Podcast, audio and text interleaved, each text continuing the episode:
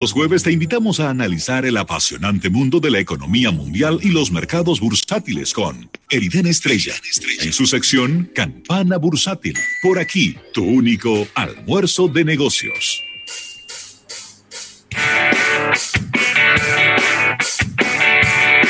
Bueno, Rafael y a todo nuestro público, qué bueno eh, hacer la sintonía con todos ustedes y poder eh, llevarles este programa, eh, pidiéndole disculpas a nuestra audiencia que hemos tenido algunos inconvenientes con el live en YouTube.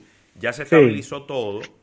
Eh, y bueno, si alguna de las personas que normalmente nos ven en YouTube están en la radio o están en la aplicación, que entren a nuestro canal de YouTube y que ahí van a encontrar, porque el enlace inicial que generamos eh, tuvimos que sustituirlo. Y, antes de entrar con Eriden, que ya lo escucho por ahí, no quiero dejar pasar esta nota muy rapidito, porque habíamos comentado cómo Claro formalizó un acuerdo de conectividad con, diferentes universidades para que los estudiantes y los docentes reciban precios especiales de los servicios de Internet. Y ahora se suman la, la Pucamaima, UNAPEC y también ISFODOSU, que eran universidades que en el primer grupo no habían eh, entrado en el acuerdo. Entonces, eh, estos son súper, súper importantes acuerdos porque le están proveyendo solamente con demostrar que son estudiantes de estas universidades unos precios muy atractivos, tanto a los profesores como a los estudiantes de grado, de posgrado, eh, y planes muy atractivos. Entonces, eh, se está proveyendo conectividad, Rafael, a 600.000 estudiantes, a 30.000 docentes, de las 51 universidades del país, tanto con planes de Internet fijo, pero también con planes de Internet móvil. Así que felicidades a Claro y qué bueno que se siguen sumando más universidades. Una pregunta, ¿la, Autónoma de Santo Domingo está ahí? Creo que fue de la primera que, se, que firmó el acuerdo. Bien, bien, la UAS haciendo, haciendo el trabajo y, y claro, haciendo la tarea. Claro, claro que sí. Claro. Eh, señores, ¿qué tal todo? ¿Cómo se sienten? Cuéntenme. Súper, súper bien, súper bien. Qué bueno tenerte por aquí para, hablar de todos estos temas, de todos estos temas tan calientes. Eh, bueno, señores, eh, la verdad que sí. la verdad que el ámbito internacional está extraordinariamente movido y de la misma forma el local, el nacional. yo no sé, ustedes tienen más experiencia que yo en esto, pero yo no me acuerdo de la última vez en la que toda la nación estuvo tan pendiente a nombramientos y a cambios eh, institucionales y organizacionales en el gobierno dominicano. ¿eh? Eh, yo creo que la verdad que esto ha captado, dentro de tantas noticias malas, estos cambios, la verdad que han sido altamente debatidos. Yo creo que hasta cierto punto de vista, hasta, hasta positivos, la percepción de la gente sobre los más recientes anuncios. Sí. Pero vamos a empezar por mercados financieros, que es la, el fundamento de, lo que nos trae a nosotros siempre aquí los jueves en el almuerzo de negocios. Y la noticia más importante, señores, es que eh, la tasa de desempleo en los Estados Unidos se volvió a disparar de nuevo con una cifra que eh, literalmente eh, la semana antepasada había sido de 1.3 millones de solicitudes de beneficios de, de desempleo y en la reciente semana pasada, el total de, nuevas solicitudes fue de 1.4 millones. Básicamente con 116 mil nuevas solicitudes eh, llenadas y reclamadas por la sociedad estadounidense para esos beneficios de desempleo. Y eh, el gobierno federal estadounidense, que no es lento y tampoco perezoso, eh, acaba de anunciar que va a estar enviando un nuevo programa de beneficios e incentivos económicos para la pandemia, equivalente este a 1.200 dólares por personas en familias. Wow. Okay. Pero un billete, porque inicialmente se había hablado de 600, 600 dólares por persona, ¿no?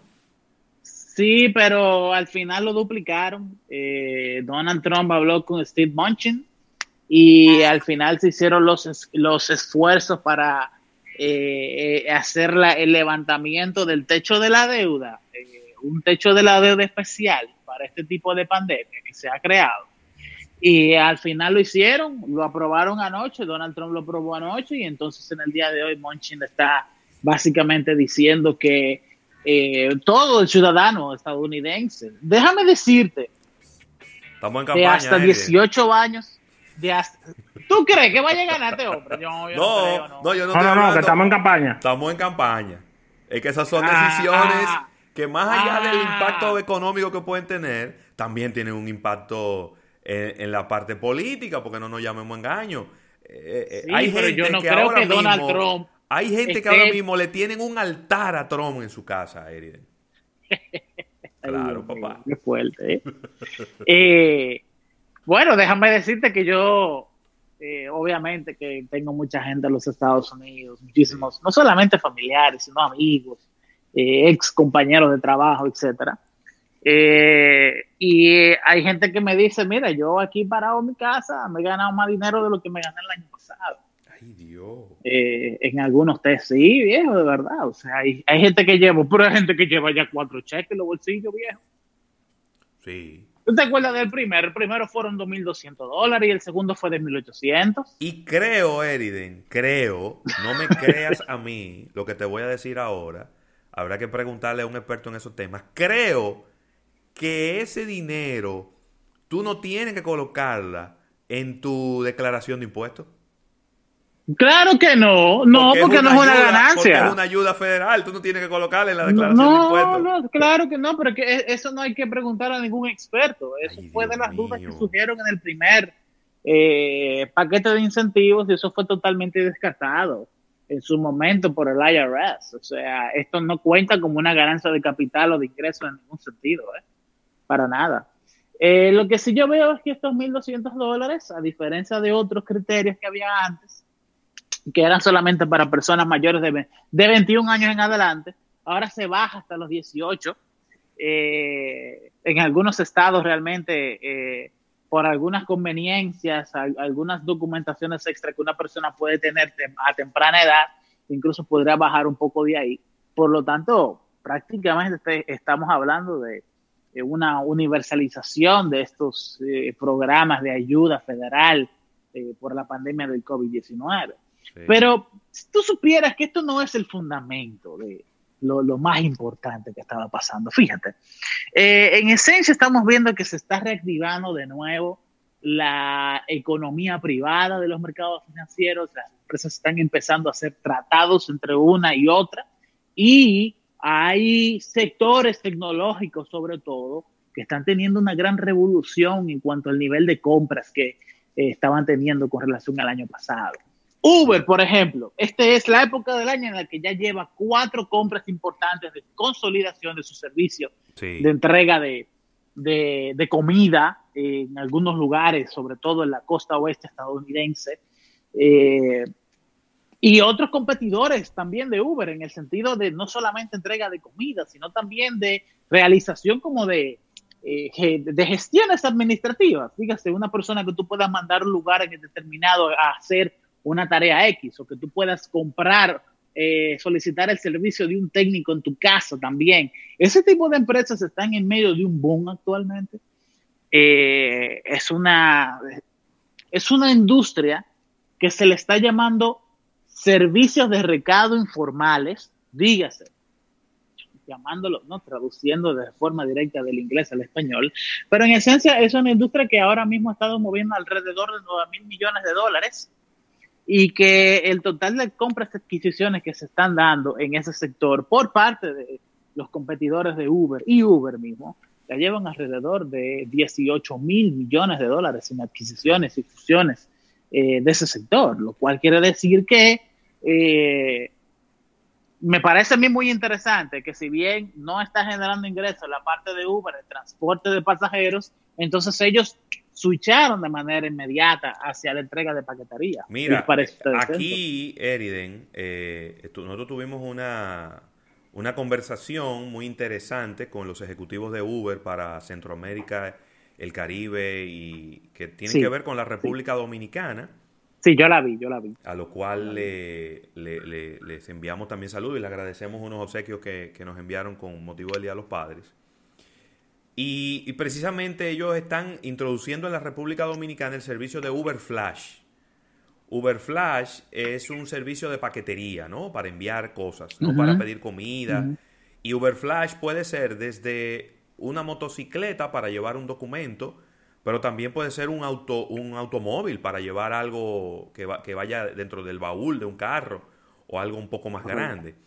Entonces yo creo que Uber ha ido adaptándose es valiosísimo eso, ha ido adaptándose a los momentos en que esta pandemia le ha venido afectando.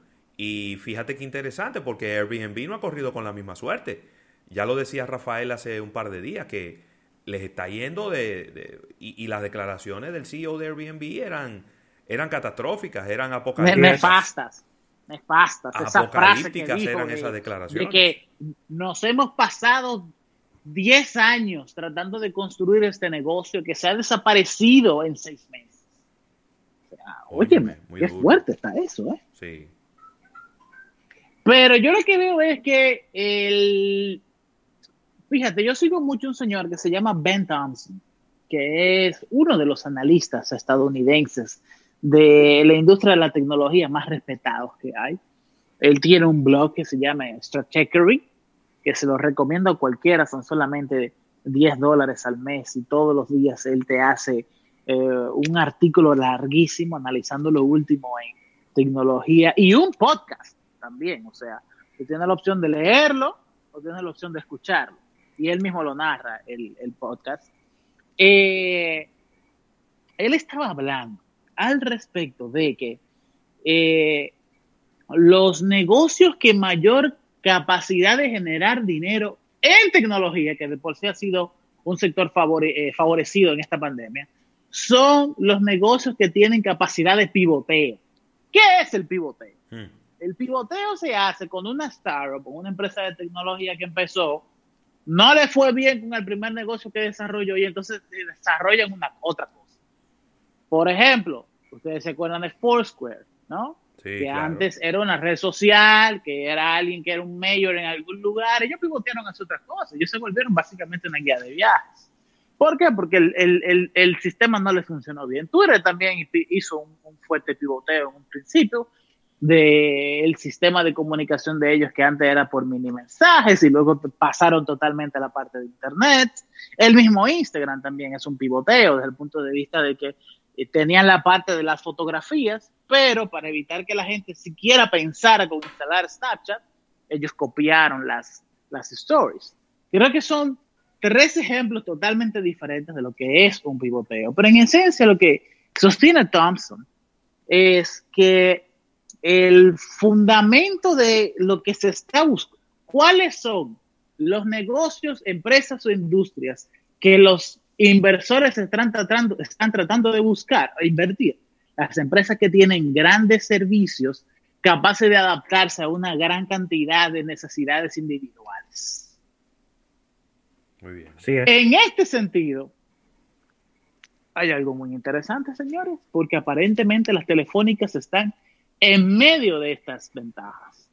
Porque la telefonía celular se ha convertido en en un negocio en capa caída per se, con muy poco nivel de crecimiento en cuanto a líneas individuales, pero en Estados Unidos, Verizon, ATT, eh, eh, Sprint se han movido a crear paquetes que lleven a las personas a consumir más megabytes.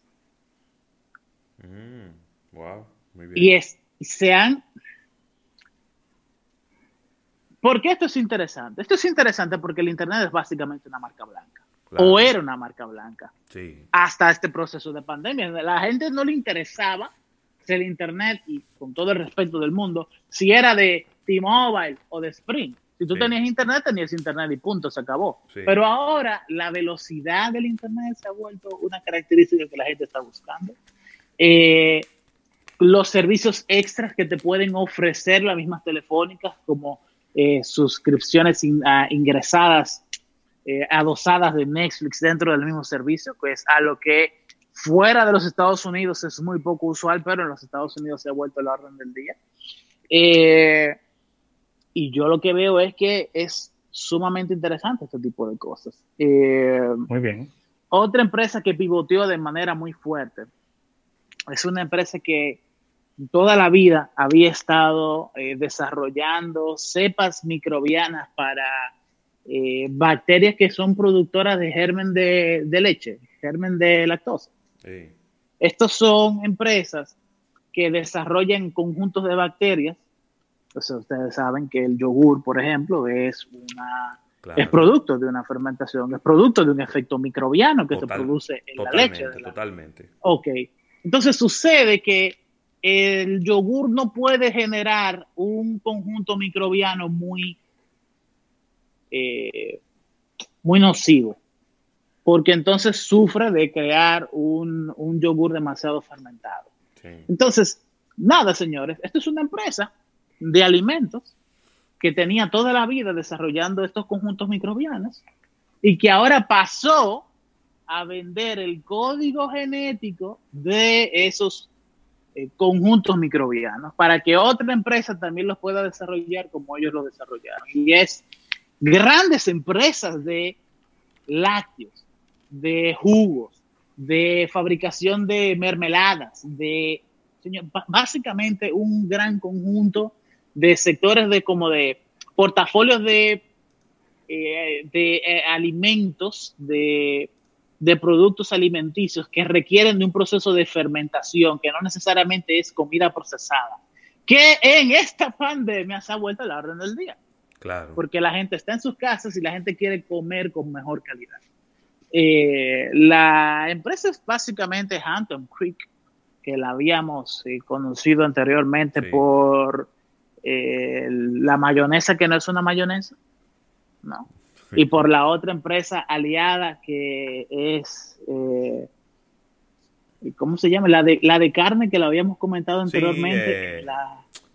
Eh, Beyond, Impossible Meat. Impossible Meat, es el producto de, de, Burger King. Beyond Meat es la empresa. Ok, Beyond Meat.